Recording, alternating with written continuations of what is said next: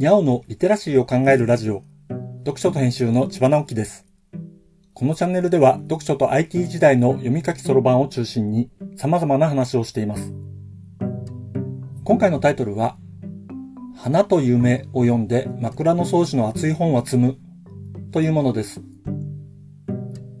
自宅の本棚にある本を語っていくシリーズです。花と夢と聞いたらパタリロって言いそうになりますが、そっちは花が漢字の方です。今回本棚から取り出したのは、産方等の花と夢なのです。平安時代の華やかさと様々な葛藤が清少納言の言葉として語られていきます。この本は単身赴任で住んでいた川崎市の図書館で見つけました。手に取ってみたのはハードカバーの想定の美しさに惹かれたからでした。お花の十二人への素敵なカバーごと丁寧にラミネートされていました。うるうるしながら読みました。後にやっぱり手元に置きたくてハードカバーを手に入れ、さらに持ち歩き用として文庫本まで買ってしまうというほどのお気に入りになりました。これ以来、産方等の作品をいろいろ読むようになりました。花と夢に出てくる枕は言わずと知れた枕草子ですが、これ案外真面目に読んだことがないなぁと思いました。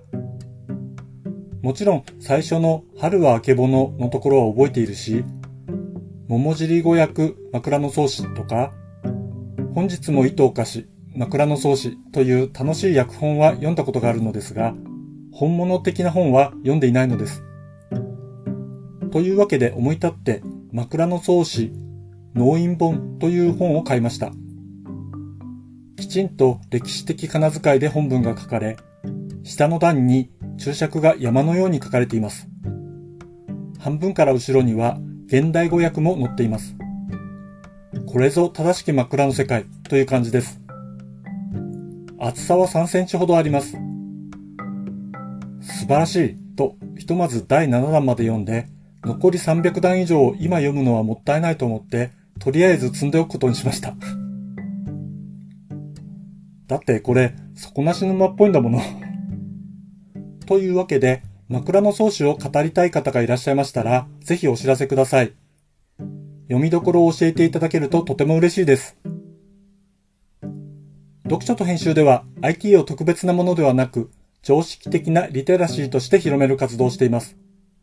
IT リテラシーの基礎を学べるオンライン講座をやっています。詳しい内容については概要欄のリンクから、または読書と編集と検索して、猫がトップページに出てくるホームページをご覧ください。この配信の書き起こしをノートで連載しています。概要欄にリンクがありますので、フォローいただけると嬉しいです。今日もワクワクする日でありますように。千葉直樹でした。ではまた。